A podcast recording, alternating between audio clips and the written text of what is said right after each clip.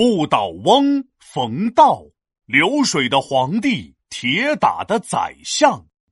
哎，皮大龙，你刚才打招呼的老大爷是谁呀？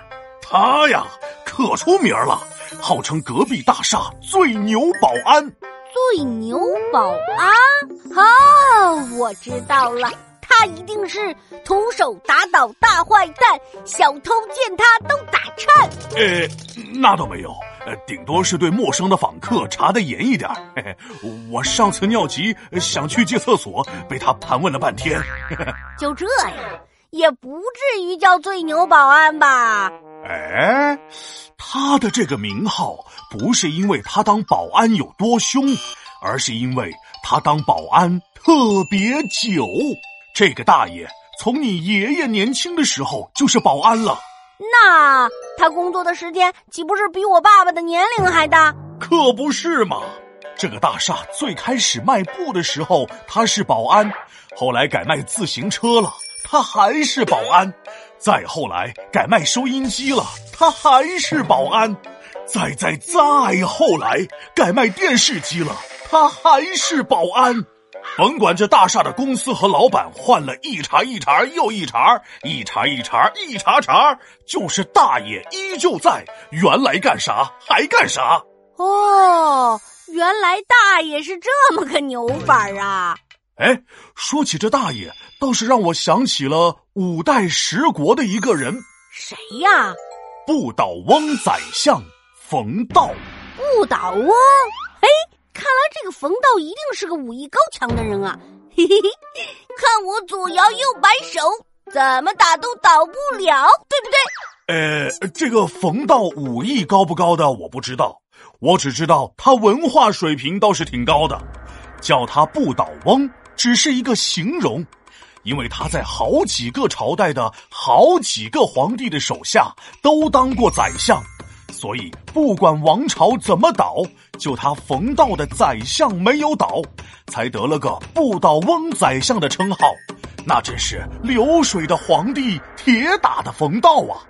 能一直当宰相，想必冯道很厉害吧？冯道有才是其中一方面。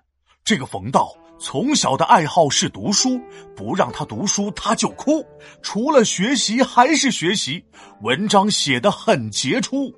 而另一方面呢，还和当时的环境有关。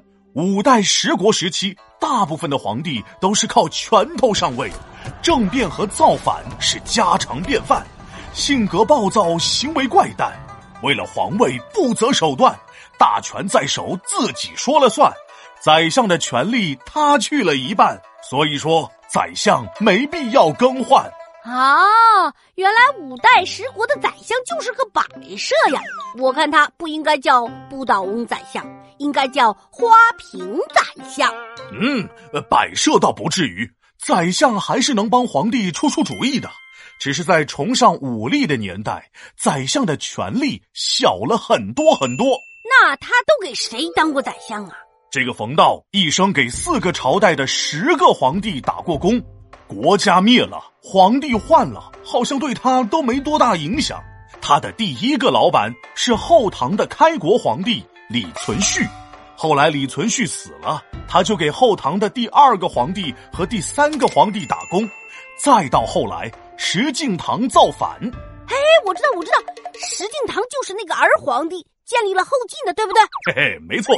按理说啊，朝代灭亡的时候，一般忠臣都会跟着前任皇帝逃难。哎，但是冯道不仅没逃跑，中途他还叛变了，去了后晋当宰相，直到被契丹消灭掉。你以为冯道的事业就此结束了吗？啊，不！当下一个朝代后汉建立时，冯道又归顺了后汉，再到后来，后汉被后周取代。冯道又当上了后周的宰相，直到离开人世。这冯道这么厉害，大家肯定都很佩服他吧？古人和我们现代人的想法不一样啊！古人讲究一个“忠”字，当臣子的必须要忠于一个朝代，不能叛变。所以古代的时候，很多文人都觉得冯道是个没有廉耻的人。不过，他这个人在其他方面，呃，比如勤俭啊、才华啊、廉洁啊、重用人才啊等等方面，还是很棒的，得到了大家的认可。皮大龙敲黑板，历史原来这么简单。宰相冯道不倒翁，四朝宰相啊不轻松，一共侍奉十皇帝。就是被人骂不忠。